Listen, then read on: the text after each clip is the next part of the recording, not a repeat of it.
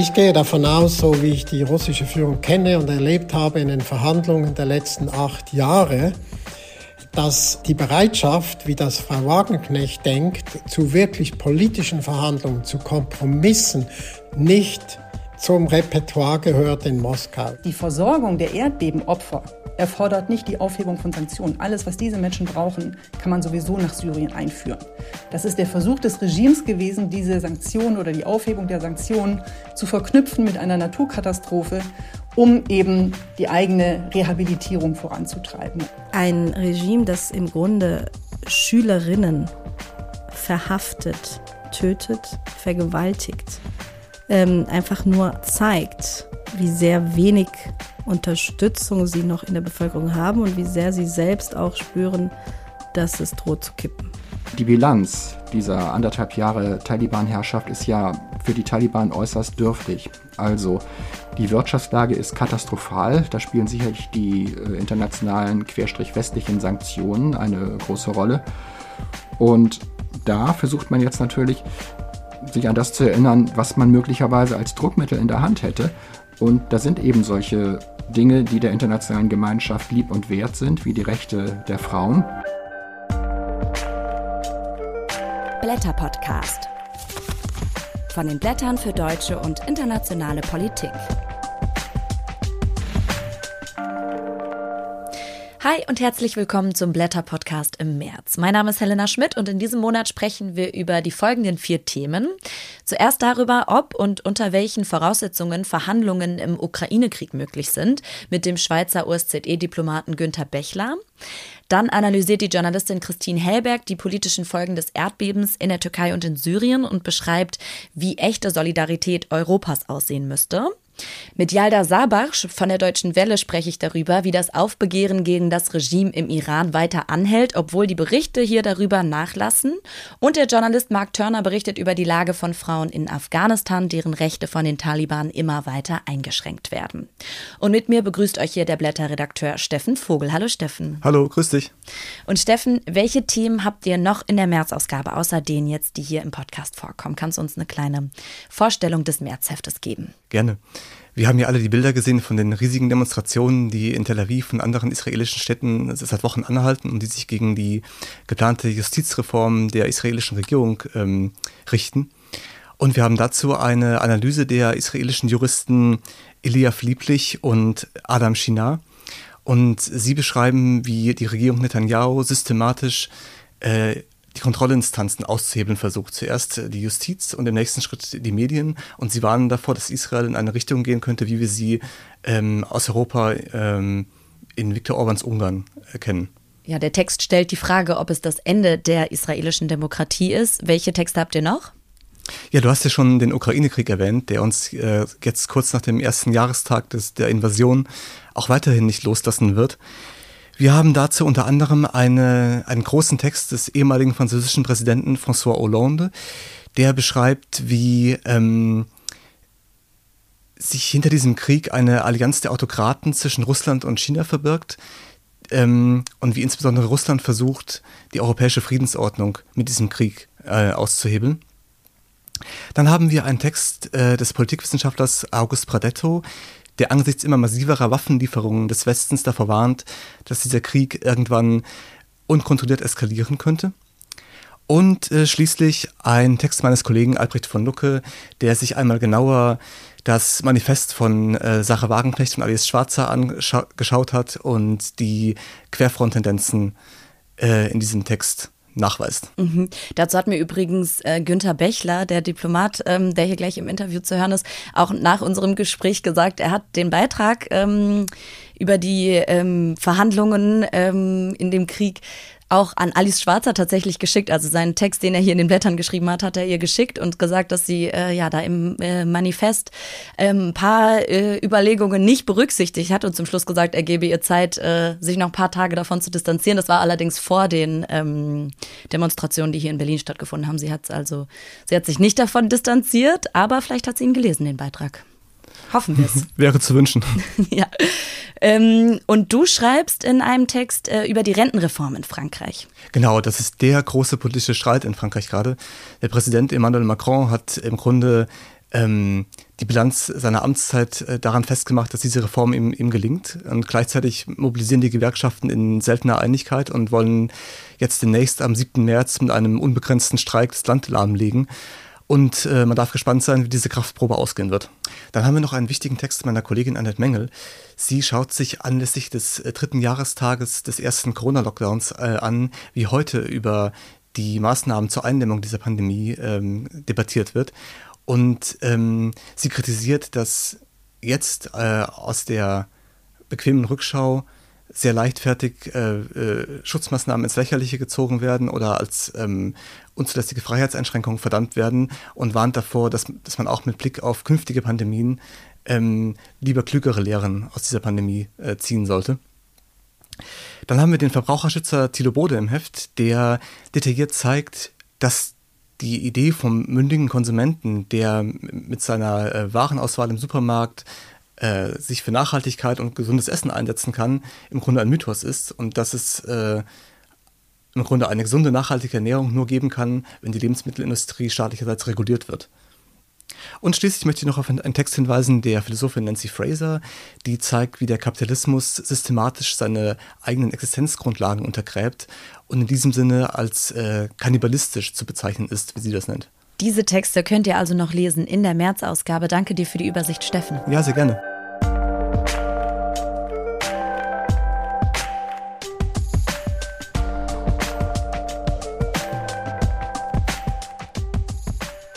Seit dem russischen Angriffskrieg auf die Ukraine gibt es eine hitzige Debatte darüber, wie dieser Krieg möglichst schnell beendet werden kann.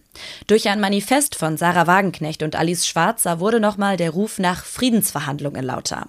Günter Bechler ist Schweizer Diplomat, unter anderem langjähriger OSZE-Spezialgesandter für den Südkaukasus und er beschäftigt sich in seinem Text in den Blättern mit den Voraussetzungen, unter denen Verhandlungen zwischen der Ukraine und Russland zu einem nachhaltigen Frieden führen können. Und darüber spreche ich mit ihm. Guten Tag, Herr Bechler. Guten Tag.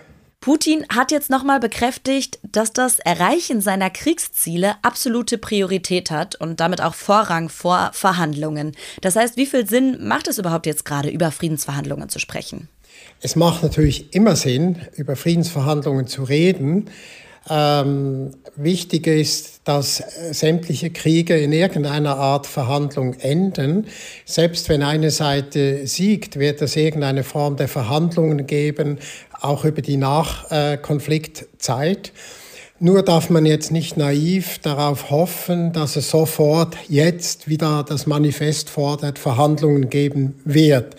Da braucht es beide Seiten dazu und Sie haben das eben gesagt. Putin ist im Moment nicht bereit für Friedensverhandlungen. Er möchte, wenn es immer geht, Kriegsziele, die er sich gesetzt hat, militärisch erreichen. Da mag man zurückgehen in die Geschichte der letzten acht Jahre. Der Krieg hat 2014 begonnen. Und in der Zwischenzeit gab es sehr viele Fenster der Möglichkeiten für Verhandlungen über den Waffenstillstand von 2014 hinaus. Die Bedingungen waren offenbar nicht gegeben, so dass eine Seite, nämlich eben Russland, davon ausgeht, dass man die Kriegsziele nur auf dem Schlachtfeld erreichen kann. Das muss man einfach bei allen Forderungen berücksichtigen und dann kann man sich immer noch überlegen, was zu tun sei. Was sind denn Ihrer Meinung nach Bedingungen oder Voraussetzungen, unter denen es dann tatsächlich zu Friedensverhandlungen zwischen der Ukraine und Russland kommen könnte? Ich denke, aus meiner Erfahrung jetzt in der OSZE haben wir zum Beispiel im Georgien-Format, da hatten wir 60 Runden der Genfer Gespräche, ausgehend vom Waffenstillstand 2008. Diese Formate hatten nur Sicherheitsfragen, humanitäre Fragen auf der Tagesordnung. Die gingen über Jahre mit 60 Runden sehr weit, aber es gab keine Friedensverhandlungen. Es gab nur das Interesse, keinen sozusagen Krieg eskalieren zu lassen im Südkaukasus an der georgisch-südossetischen oder abchasischen Grenze. Das war ein Minimum, immerhin. Aber das war im Interesse aller Seiten und daran hat man sich letztlich gehalten. Wir hatten auch einen Krisenmechanismus an diesen äh, Stacheldrahtgrenzen um eben Schlimmeres zu verhindern oder auch präventiv aktiv zu werden. Das ist das Minimum. Das haben wir 2014 gehabt, äh, nach der Annexion der Krim und auch dem Krieg in Donbass. Das hat offenbar nicht gereicht.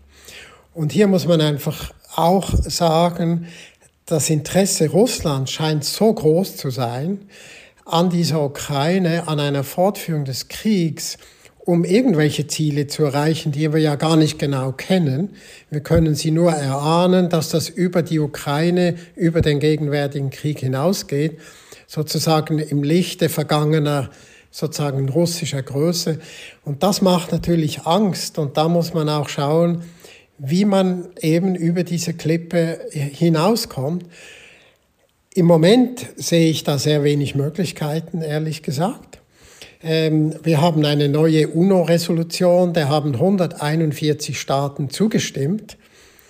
Das sind nicht alle, das ist auch nicht verbindlich rechtlich, das ist keine Sicherheitsratsresolution, wir wissen auch warum nicht. Aber das ist ein starkes Signal und in dieser Resolution wird ganz klar gesagt, festgehalten, es gibt die territoriale Integrität der Ukraine, die zu schützen ist. Das heißt, die UNO-Resolution, die völkerrechtlich argumentiert, kann ja gar nicht in die Richtung gehen, dass man sagt, die Ukraine muss Gebiete abtreten, man muss halt die Krim äh, anerkennen als annektiertes Gebiet etc. Also wir müssen schon in Verhandlungen dann auch auf dem Boden des internationalen Rechts bleiben und davon ausgehen. Wenn man jetzt die Frage nach dem, nach dem richtigen Zeitpunkt für solche Verhandlungen stellt, der Politikwissenschaftler August Pradetto, der schreibt auch in dieser Ausgabe der Blätter, dass wir gerade ja vor einer Pattsituation stehen. Also die Ukraine hat gezeigt, dass sie mit westlicher Unterstützung den russischen Streitkräften eben standhalten kann. Und Russland zeigt, dass sie gerade keineswegs geschlagen sind. Ist das jetzt nicht gerade diese Pattsituation eigentlich ein ganz guter Zeitpunkt für Verhandlungen?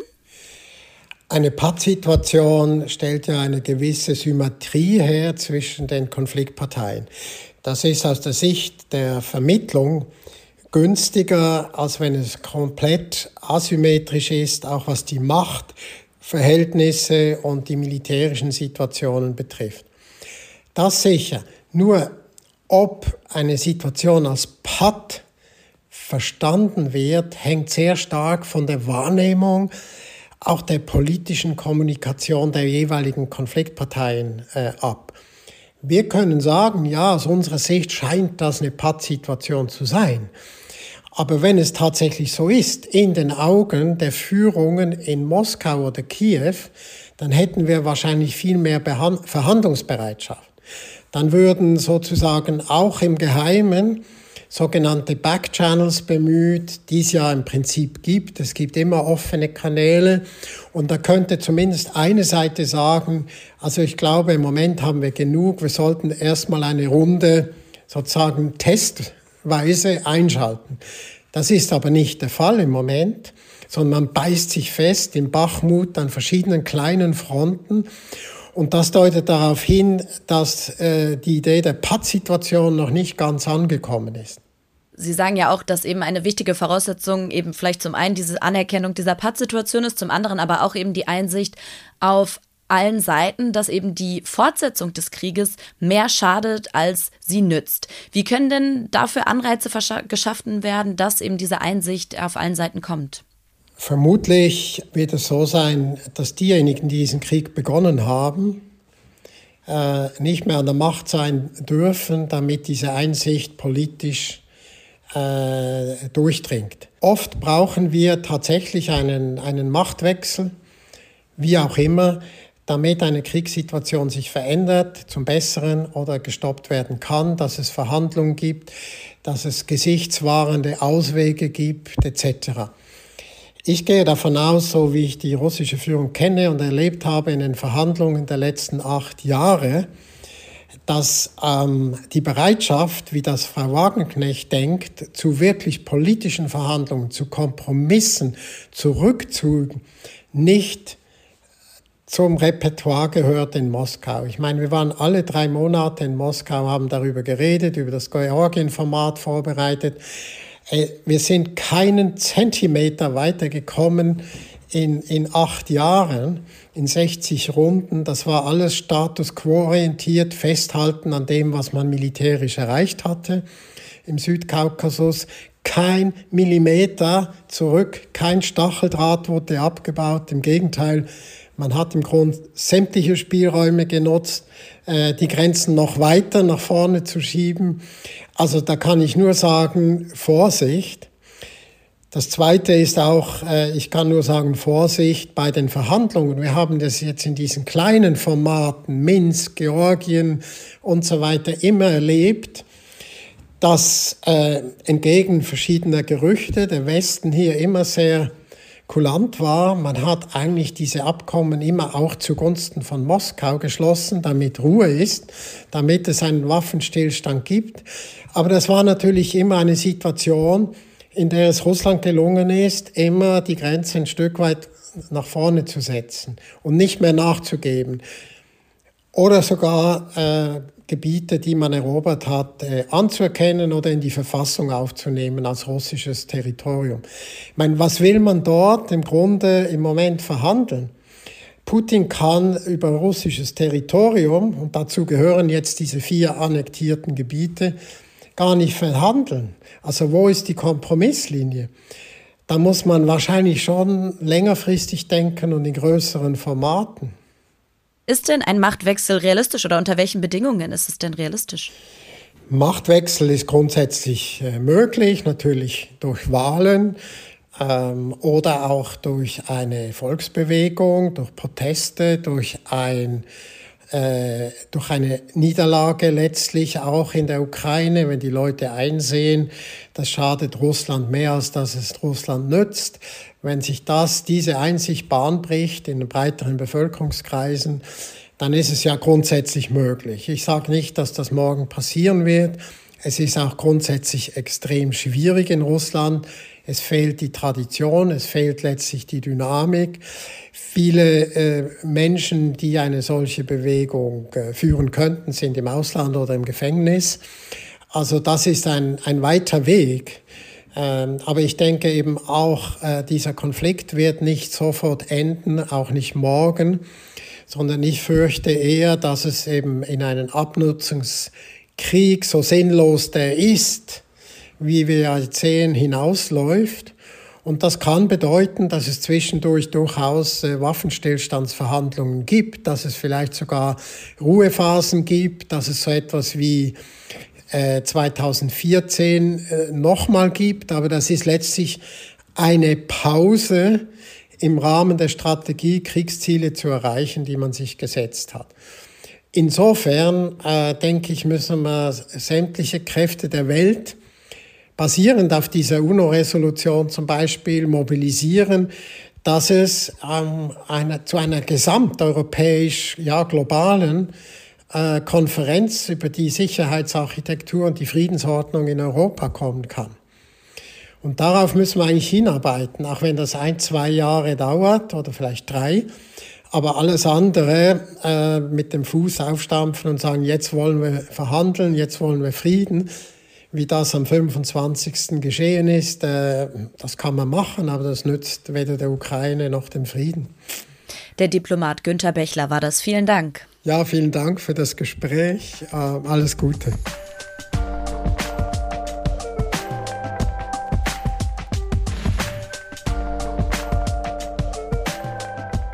Das verheerende Erdbeben in der Türkei und in Syrien am 6. Februar hat Zehntausende Opfer gefordert. Das Beben kannte weder Grenzen noch Nationalitäten. Aber bei der Bewältigung der Katastrophe und dem Umgang mit den Betroffenen zeigt sich ein deutlicher Unterschied.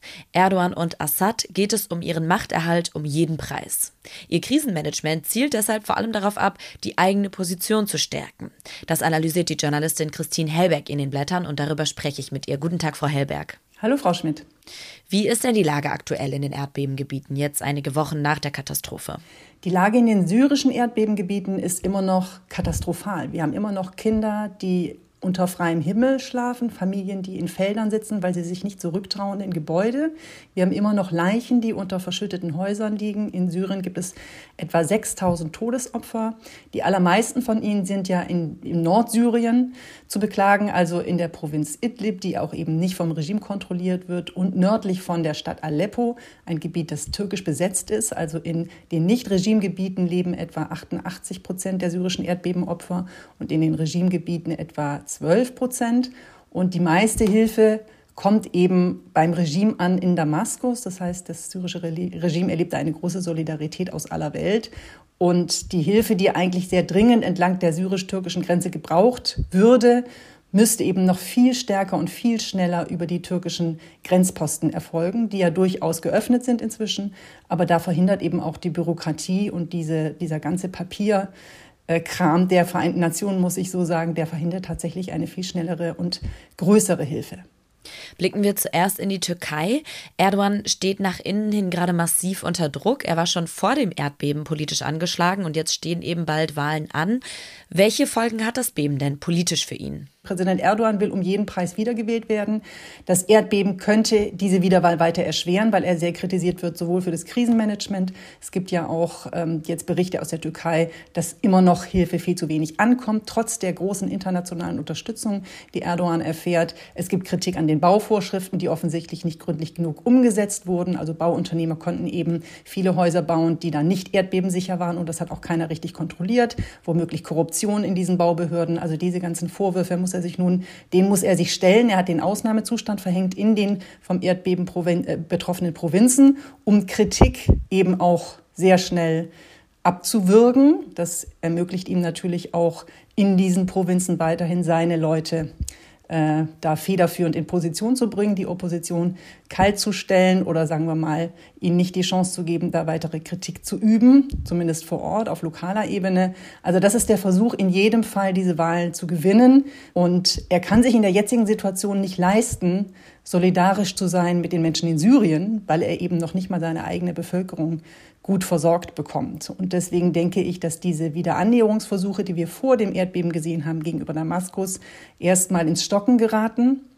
Vor allem, weil auch umgekehrt Bashar al-Assad gerade gar keinen Grund hat, Zugeständnisse zu machen gegenüber Präsident Erdogan, weil Assad ja sieht, es läuft für ihn bestens. Er bekommt sehr viel Solidarität seitens der arabischen Nachbarn und auch sonst aus aller Welt, auch von früheren Gegnern. Und deswegen braucht er gerade gar nicht so dringend eine Einigung mit Erdogan persönlich. Zumal er sicher sein kann, dass auch eine zukünftige türkische Regierung, die nicht mehr von Erdogan angeführt wird, sondern von der sehr nationalistischen Opposition, sich genauso mit Damaskus einigen wird wie Erdogan. Also da kann er eigentlich sicher sein, dass egal wer regiert in Ankara demnächst, auf jeden Fall diese Regierung auf ihn zugehen wird. Das kann er jetzt einfach abwarten. Kommen wir zu dem Punkt, den Sie gerade meinten, dass das Erdbeben Assad sogar hilft. Es gab eben dadurch auch Annäherungen Syriens zur arabischen Welt. Das heißt, wie ähm, profitiert Assad auch gerade von dieser Katastrophe?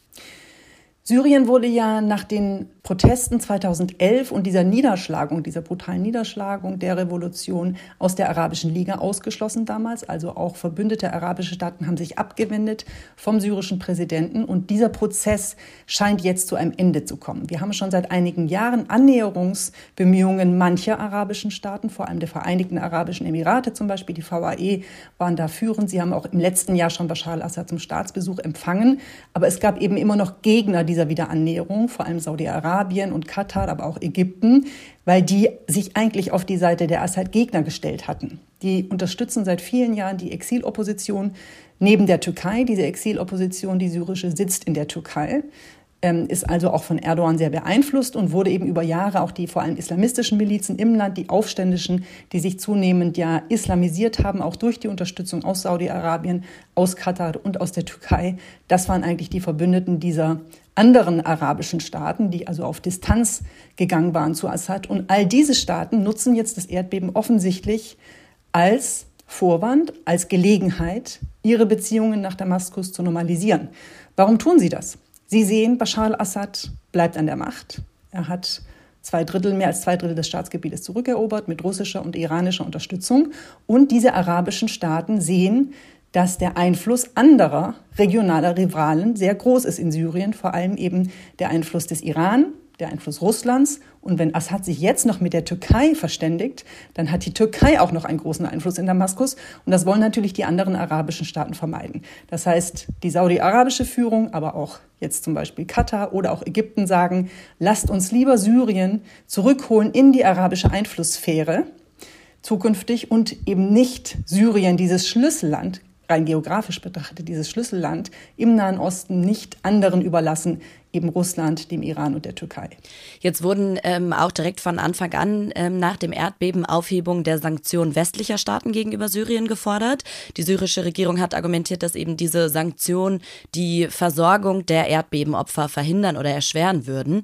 Jetzt wurden auch erste Sanktionen der EU aufgehoben. Wie blicken Sie da drauf? Hilft das auch wirklich den betroffenen Menschen?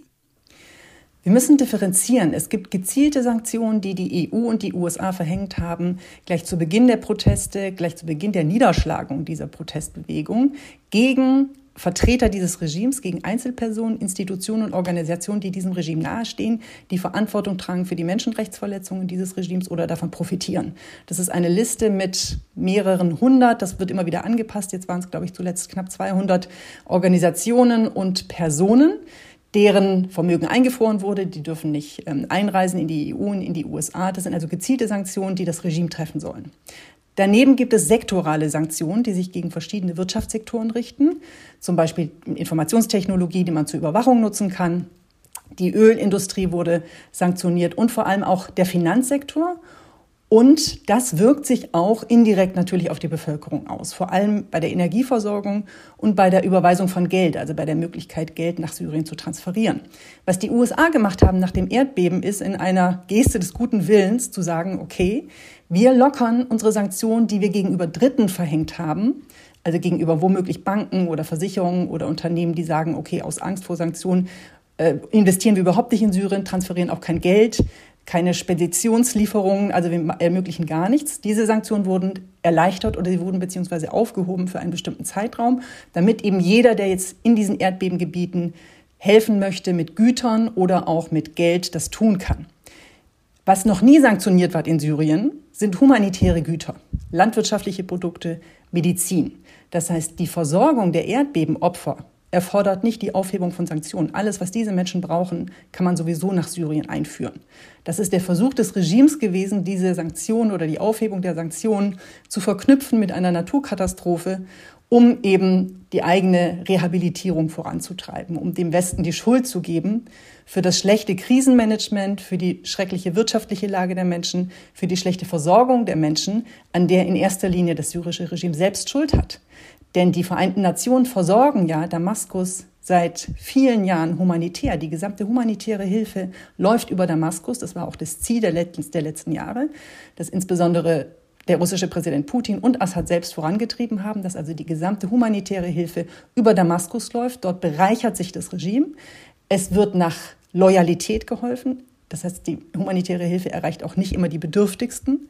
Und dieses System ist eigentlich ein Skandal. Es ist nämlich zu 80 Prozent finanziert durch den Westen und erreicht aber dann in Syrien sehr viele Unternehmen und Personen, die auf der Sanktionsliste stehen, genau der EU und der, und der USA. Und das äh, kann natürlich eigentlich nicht sein. Und was wir jetzt sehen, und das ist eigentlich sehr, eine sehr tragische Entwicklung, ist, dass auch die EU angefangen haben, Sanktionen zu lockern, aber eben nicht, was sinnvoll wäre, den Finanzsektor zum Beispiel, den Finanzfluss, äh, also Geldfluss zu erleichtern, sondern sie haben die gezielten Sanktionen aufgehoben. Das heißt, sie ermöglichen jetzt die direkte Unterstützung mit humanitärer Hilfe genau den Personen und Menschen, die an Menschenrechtsverletzungen in Syrien nachweislich beteiligt sind, was ich persönlich überhaupt nicht nachvollziehen kann und auch für ein ganz fatales Signal halte.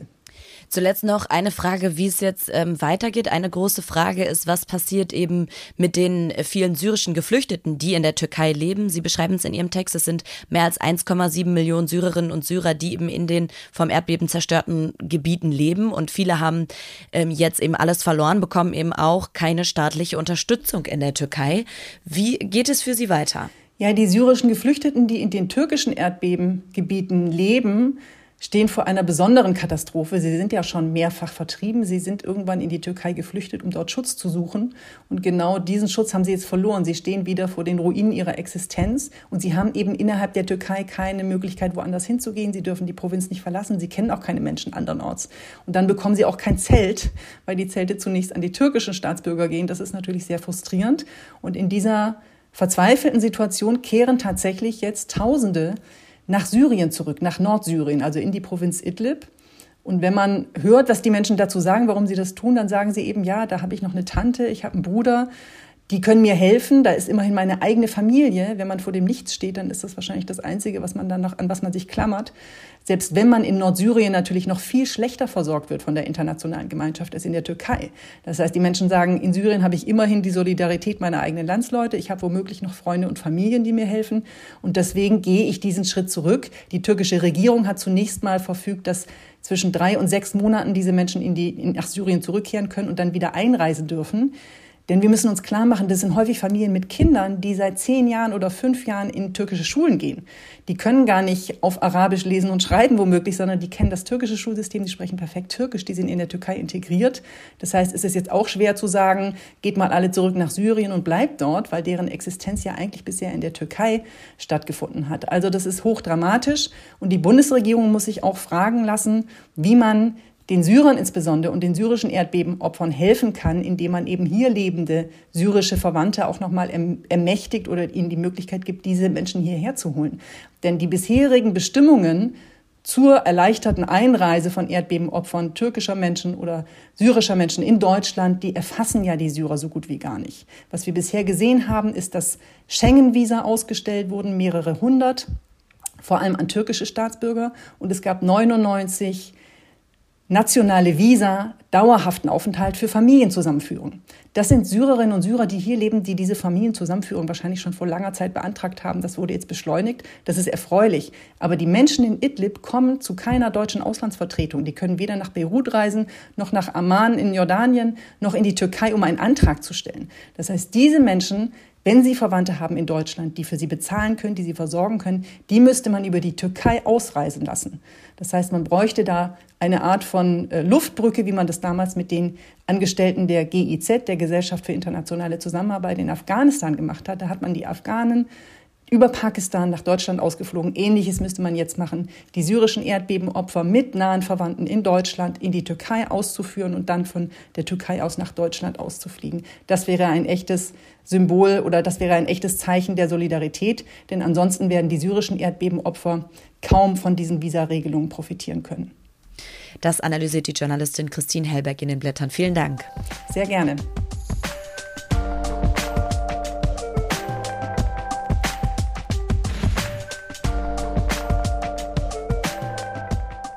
Ein halbes Jahr ist es her, dass die 22-jährige Kurdin Gina Massa Amini im Iran von der Sittenpolizei festgenommen und im Polizeigewahrsam getötet wurde. Daraufhin waren im Iran riesige Proteste entfacht. Mittlerweile hat hier die Berichterstattung darüber nachgelassen. Das erweckt den Eindruck, die Proteste seien mittlerweile abgeebbt, aber das ist nicht der Fall, schreibt die Journalistin Yalda Sabachsch in den Blättern. Sie nennt es eher die Ruhe vor dem Sturm und darüber sprechen wir. Guten Tag, Frau Sabachsch. Schönen guten Tag. Aktuell häufen sich die Berichte aus dem Iran darüber, dass Schülerinnen wegen mutmaßlicher Vergiftungen in Krankenhäuser eingeliefert werden. Vielleicht können Sie zu Beginn erstmal sagen, was steckt dahinter, hinter diesen Berichten? Das ist aktuell. Ähm, Gerade gestern wurden in äh, einer Mädchengrundschule in, Te in einer Provinz von Teheran 35 oder um die 30 äh, Schülerinnen ins Krankenhaus eingeliefert ähm, aufgrund von Atemnot. Wir haben es hier mit einer seriellen Vergiftungsanschlagsreihe äh, zu tun tatsächlich. Und zwar hat das schon im November begonnen.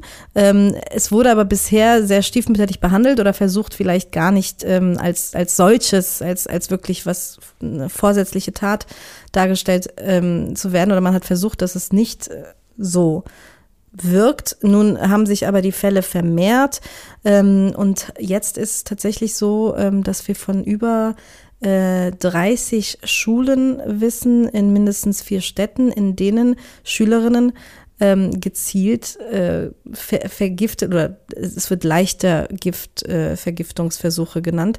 Die Hintergründe sind noch recht unklar. Es wird aber vermutet, dass dahinter eine ja, religiöse, fanatische Gruppierung steht, ähm, die sogenannten Hezara Gera. Es ist allerdings nicht so, dass man einfach äh, davon ausgehen kann, dass die losgelöst sind von dem Regime, weil wir können schon davon ausgehen, dass auch wenn jetzt äh, offiziell auch die Behörden, die iranischen Behörden sagen, dass sie diesen Fall prüfen, dass sie bisher noch keine ähm, TäterInnen verhaftet haben, aber dass es geprüft wird, müssen wir trotzdem davon ausgehen, dass die eventuell einen gewissen Schutz haben, weil sonst wäre es eigentlich ein leichtes, das ausfindig zu machen, wenn man, wenn man den Willen hätte. Die Ideologie dahinter äh, ist natürlich eine absolut frauenverachtende, ähm, menschenverachtende, und zwar, dass ähm, Frauen und Mädchen nicht zur Schule gehen sollten, kein äh, Recht auf Bildung genießen sollten. Das ist der, der Leitgedanke und damit will man bezwecken, dass die äh, Schulen geschlossen bleiben.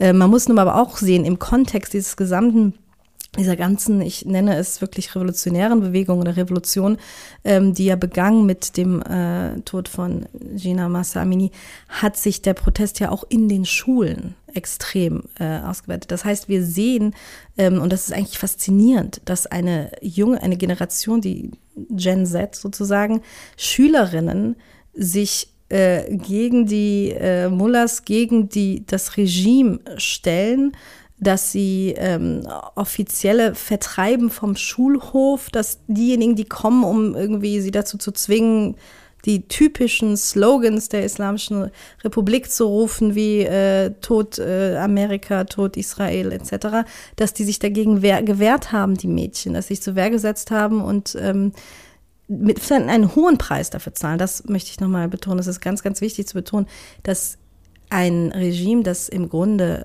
Schülerinnen verhaftet, tötet, vergewaltigt und Angst hat vor Schülerinnen, deshalb auch vielleicht äh, Schulen lieber geschlossen halten, ähm, einfach nur zeigt, wie sehr wenig Unterstützung sie noch in der Bevölkerung haben und wie sehr sie selbst auch spüren, dass es droht zu kippen. Sie haben es gerade gesagt, diese, ähm, diese Proteste, die waren revolutionär. Jetzt ist, wie gesagt, hier die Berichterstattung darüber ein bisschen abgeschwächt und ähm, Sie beschreiben es ja auch, es gab eben extreme Einschüchterungen und Unterdrückungsversuche des, äh, von Seiten des Regimes. Sind die Menschen denn weiterhin ähm, so aktiv? Protestieren sie? Ähm, sind sie auf der Straße, wie wir das vor einem halben Jahr erlebt haben?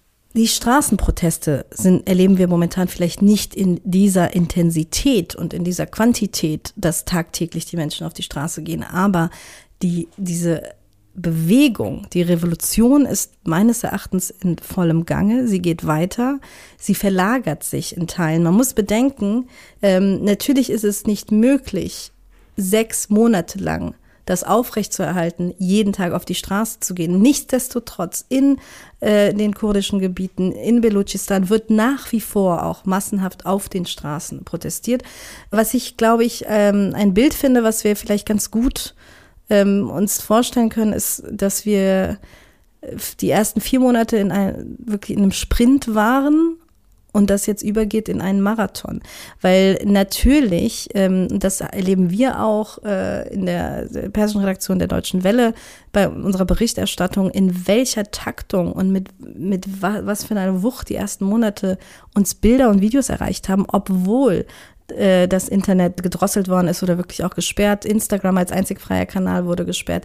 Nichtsdestotrotz haben die Menschen alles in Bewegung gesetzt, damit wir hier im Westen, die Weltöffentlichkeit, diese Bilder sehen, damit wir weiter darüber berichten. Und sie riskieren ihr Leben dafür, ähm, dass wir berichten können. Denn selbst nur zu filmen, und deswegen sage ich immer, das ist eigentlich, sie haben, sie führen einen unbewaffneten Kampf gegen hochmilitarisierte äh, Einsatzkräfte.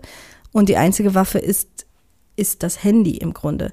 sind diese Bilder, die nach außen dringen. Und wir haben auch, wir haben auch Bilder gesehen, wie ähm, eine, äh, eine junge Mutter, die filmt, wie andere, wie Demonstrierende äh, oder wie Sicherheitskräfte bei CGs gegen die Demonstrierenden vorgehen und das filmt aus dem Auto heraus, wie sie dann quasi paar Sekunden später ihren eigenen Tod mitfilmt und vor den Augen ihres siebenjährigen Sohns erschossen wird. Und dann trotzdem zu sehen, wie sehr vor allem die Frauen und die jungen Frauen weitermachen und weiter kämpfen, finde ich, verdient wirklich besondere ja, dieser Mut ist, äh, ist Wahnsinn. Aber ähm, vielleicht noch mal kurz, um, äh, um darauf zurückzukommen, wo wir gerade stehen. Was wir jetzt erleben, ist, dass es sich ein bisschen verlagert von der Straße. Ähm, und formiert im Untergrund. Wie sieht diese Formierung im Untergrund denn aus? Wie wird sich organisiert und worauf wird sich vielleicht auch vorbereitet? Also es ist ja unheimlich schwierig für die Menschen im Iran. Es gibt so viele Aktivisten im Iran. Es gibt so viele Menschen, die quasi die Zukunft dieses Landes als Alternative gestalten könnten. Sehr viele davon sitzen im Evin-Gefängnis oder in anderen Gefängnissen des Landes. Die Elite des Landes sitzt im Grunde im Gefängnis. Das sind Anwälte, das sind äh, ähm, Schauspielerinnen, das sind Lehrerinnen, das sind Menschenrechtsaktivistinnen, Frauenrechtlerinnen und so weiter und so fort. Und was jetzt gerade passiert, ist, dass versucht wird, zumindest im Ausland eine Art, also die mitunter auch sehr gespaltene Opposition in der Diaspora zu einen. Es formiert sich gerade so eine Art Opposition-Koalition aus ähm, sieben bis acht prominenten ähm, Persönlichkeiten und PolitikerInnen, die ähm, dabei sind, ein Manifest vorzubereiten für wie eine Demokratie, für eine Demokratie im Iran. Was man wirklich dazu sagen muss, ist, dass ähm, die in, eng, in enger Verbindung stehen mit den Menschen im Iran. Das heißt, es geht jetzt nicht darum, dass losgelöst im Ausland was passiert, sondern dass man, äh, dass man in Verbindung steht, dass man die Forderungen der Menschen im Iran, und das ist eigentlich das Hauptsächliche, worum es gehen muss, was wollen die Menschen im Iran? Das Einzige, was im Ausland gemacht werden kann in dieser Form in der, der Zusammenarbeit, ist als Schallverstärker äh, zu agieren oder da, ähm, als Ansprechpartner für die äh, Regierungen der westlichen ähm, Länder zu agieren. Und ähm, interessanterweise gibt es eine, gab es eine Studie erst kürzlich, die ähm, durchgeführt worden ist vom äh, German ähm, Research Institute. 80 Prozent haben quasi ihr Nein zur Islamischen Republik abgegeben, sollte es ein Referendum geben. Und im Grunde nur noch 10 bis 15 Prozent Anhängerschaft dieser Bevölkerung, äh, dieser Regierung, Entschuldigung, in der Bevölkerung. Ähm, und was dabei auch hervorging, ist, dass äh, deswegen zum Thema, ob die Proteste auf der Straße sind oder nicht, die finden Einzug in den Alltag. Viele der Befragten sagten, auch wenn sie selber nicht auf die Straße gehen, dann haben über 80 Prozent gesagt, dass sie die Proteste unterstützen. Was kann denn die internationale Gemeinschaft oder was muss sie vielleicht auch tun, um diesen Widerstand im Iran zu unterstützen und eben auch noch mehr Druck auf das Regime auszuüben? Erstmal ist natürlich ganz wichtig, diese, die Aufmerksamkeit und die Berichterstattung aufrechtzuerhalten, weil das ist das A und O für die Menschen, sobald nicht mehr hingeschaut wird, sobald der Druck nachlässt, können sie schalten und walten, wie sie wollen und können noch viel mehr Menschen äh, töten, hin, hinrichten lassen, vergewaltigen etc. Ähm, was, glaube ich, ganz wichtig ist, und das ist die Forderung der meisten, äh, sowohl Menschen im Iran als auch im Ausland, ist zum Beispiel die Listung der Revolutionsgarden auf die EU-Terrorliste. Das wird bisher nicht getan. Es wird zumindest vorgeschoben, es sei, dass die rechtliche Grundlage nicht gegeben ist. Aber Fakt ist, wenn der Wille da wäre, würde es auch, wo ein Wille ist, ist ein Weg. Das trifft in diesem Fall tatsächlich zu. Ähm, ich glaube, dass man solange es immer noch nicht klar ist, ob sich das aktuelle Regime, ob die Mullahs sich an der Macht halten sozusagen, ähm, möchte man sie immer noch als Verhandlungspartner in Betracht ziehen. Ähm, das gilt auch für die Atomverhandlungen. Also das, das stärkste, also das schlimmste Signal im Sinne von äh, einer, einer Zustimmung der, oder Stärkung der Islamischen Republik wäre es, sich wieder an einen Verhandlungstisch zu setzen. Das heißt, man kann nicht eigentlich nicht verhandeln mit mit äh, einem äh, mit einer mit einem Regime, das bei der eigenen Bevölkerung die Legitimität verloren hat, aber damit legitimiert man sie ja. Ähm, das, davon muss man wegkommen. Davon ist man jetzt ein bisschen weggekommen durch den Druck auch vor allem ähm, der, der Aktivistinnen oder der, ähm, der auch äh, Community im Exil. Aber es ist immer noch so, dass natürlich, und das ist auch verständlich, möchte kein Mensch einen Iran mit der Atombombe. Aber ähm, im Grunde ist, sollte man viel mehr, und das ist die Forderung auch der Menschen im Iran, statt zu überlegen, wie können wir vermeiden, dass der Iran Atomwaffen kriegt, die, den Fokus darauf zu setzen, wie können wir die Menschen stärken, die gerade alles dafür tun, ähm, damit es dieses Regime nicht mehr gibt. Das sagt die Journalistin Yalda Sabach. Vielen Dank. Dankeschön.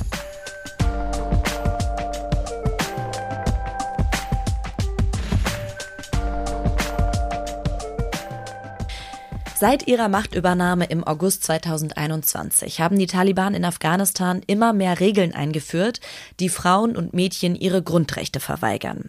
Seit Dezember dürfen Afghaninnen nun auch keine Universitäten oder Hochschulen mehr besuchen. Und die Taliban benutzen Frauen damit als Faustpfand, stellt der Journalist Mark Turner in den Blättern fest. Und wir sprechen darüber, was dahinter steht und wieso diese Einschränkungen genau jetzt kommen. Guten Tag, Herr Turner.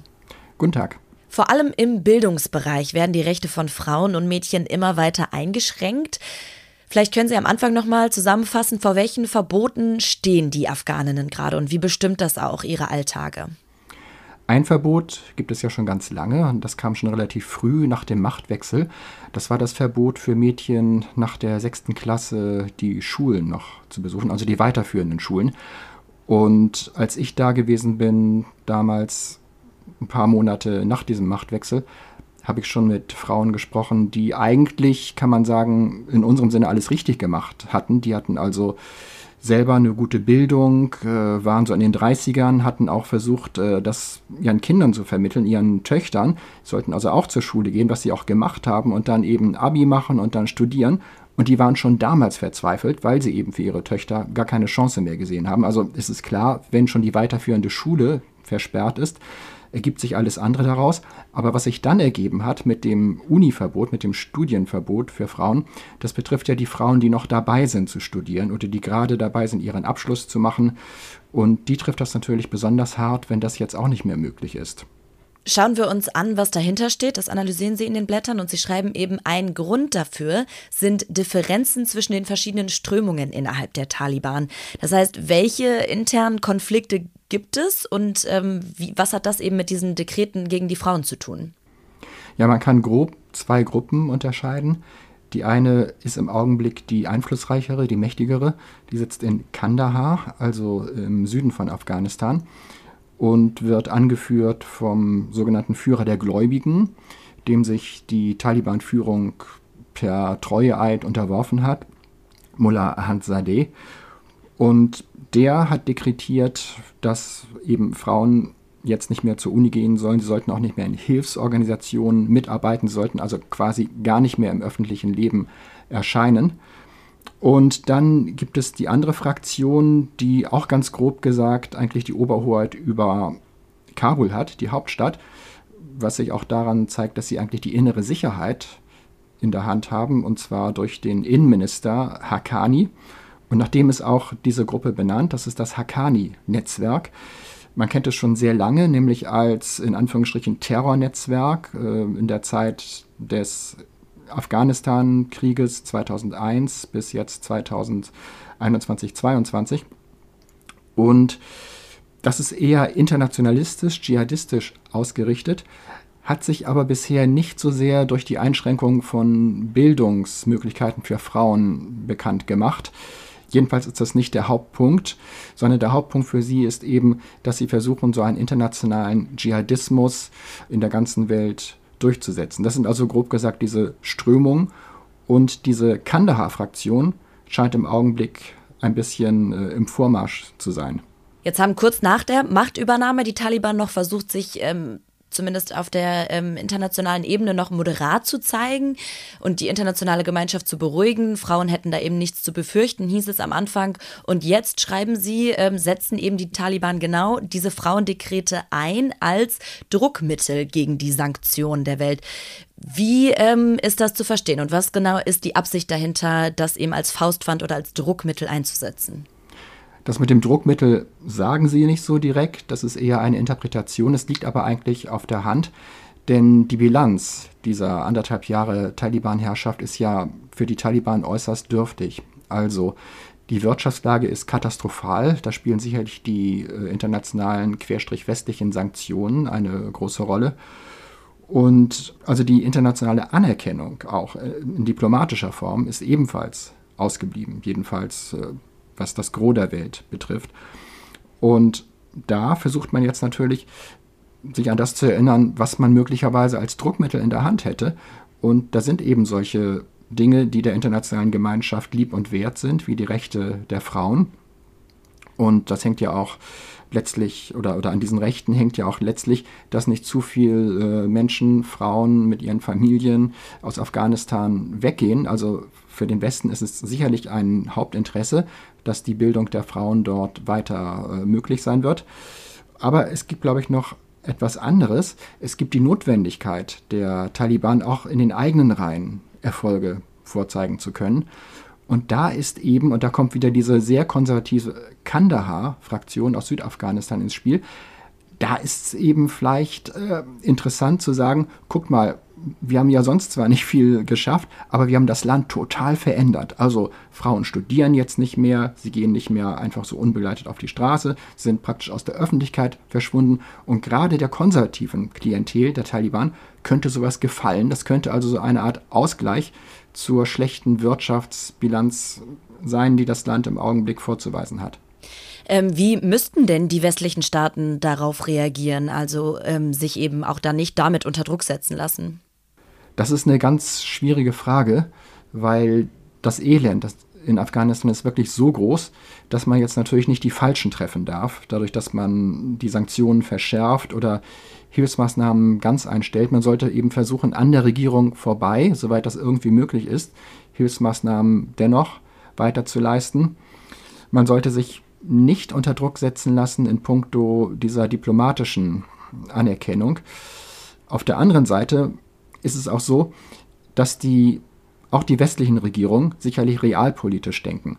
Und im Augenblick herrscht zwar eine große Empörung immer noch aufgrund dieser Dekrete, die Frauen die Bildung verbieten sollen, aber ich denke, alle sehen auch, dass Afghanistan international und geopolitisch gesehen ein ganz, ganz wichtiges Gebiet ist. Also es liegt in der Mitte zwischen Indien, China, Russland, Pakistan und man kann sich im Grunde gar nicht leisten, es mit den Taliban total zu verscherzen. Man wird also irgendwie versuchen müssen, schon aufgrund dieser geostrategischen Lage des Landes im Gespräch bleiben zu müssen. Und da ist, glaube ich, im Augenblick wiederum die Frage, wie wird das austariert? Und ich denke mal, im Augenblick gab es jetzt die Drohung, wir setzen die Hilfe aus. Das ist jetzt auch wieder schon zurückgenommen worden vom Entwicklungsministerium. Also da, wo wirklich Frauen geholfen wird, da soll die Hilfe weitergehen, wie vorher auch. Aber ich denke, am Ende wird die Sache nicht so heiß gegessen, wie sie gekocht wird. Man wird versuchen, dennoch irgendwie mit den Taliban im Gespräch zu bleiben und wahrscheinlich ist das auch sinnvoll. Vielleicht zum Abschluss noch eine Frage. Man hat es ähm, nach der Machtübernahme mitbekommen, dass es eben auch viele Proteste von Frauen gab. Ähm, wie reagieren Sie mittlerweile auf diese Einschränkungen? Hat dieser Widerstand vom Anfang weiterhin Bestand oder haben die Frauen in Afghanistan mittlerweile auch ähm, ja, beinahe die Hoffnung aufgegeben? Das ist wirklich ein sehr trauriges Kapitel. Ich fürchte beinahe, es geht in Richtung der zweiten Variante, also dass viele inzwischen die Hoffnung aufgeben weil international ist eben der große Druck weg, die ausländischen Truppen sind nicht mehr da. Afghanistan ist nicht mehr im Fokus der Öffentlichkeit, auch wenn immer Protest international erhoben wird gegen die Taliban, aber dieser ganze Druck ist nicht mehr da, so wie früher. Und ich kann nur von den Beispielen berichten, die ich persönlich kenne. Da ist also eine Frau, die ich besucht habe, damals in Kabul nach dem Machtwechsel und die also nur noch versucht rauszukommen, weil sie eben keine Hoffnung für sich selber, sie ist Lehrerin, mehr hat und auch für ihre Kinder nicht, für ihre Töchter, die mal studieren sollen. Und eine andere, die sich dann wirklich in einer Widerstandsgruppe gegen die Taliban organisiert hatte in Herat. Herat ist sozusagen die, ja, die Universitätshauptstadt, die geistige Hauptstadt des Landes. Die ist auch einfach weggegangen, denn die Taliban haben zwar am Anfang etwas ja, entspannt reagiert auf die ersten Frauenproteste und haben gesagt, ja, wir reden mit euch. Aber als sie dann gemerkt haben, dass die Proteste immer massiver und unnachgiebiger wurden, dass dann wirklich demonstriert wurde mit Transparenten und dann große Aufläufe stattfanden, äh, dann ging es in Richtung Haussuchungen und dann wurde auch, äh, wurden auch die sozialen Medien sehr stark kontrolliert. Dann ist es schon eine ganz andere Dimension. Und diese zweite Frau, mit der ich im Gespräch war, die hat es geschafft, jetzt außer Landes zu kommen. Und das war auch die einzige Perspektive, die sie nur noch gesehen hat. Und zwar nicht nur alleine, sondern auch mit Ehemann und mit Familie, also samt ihrer Eltern. Mark Turner berichtet über die Lage von Frauen in Afghanistan. Vielen Dank. Gerne. Das war die März-Ausgabe des Blätter-Podcasts. Und Steffen, kannst du schon sagen, was in der April-Ausgabe drin sein wird? Ja, gerne. Wir werden äh, auf jeden Fall einen großen Text zum Thema Ungleichheit und Klimawandel haben und werden uns in einem weiteren Text mit den Legenden beschäftigen, dass der Westen angeblich einen möglichen Friedensschluss zwischen Russland und der Ukraine untergraben habe. Das werden die Themen im April sein. Danke dir, Steffen. Gerne, bis bald. Und wir hören uns hier dann wieder Ende März mit der nächsten Ausgabe des Blätter Podcast. Macht's gut, bis dahin.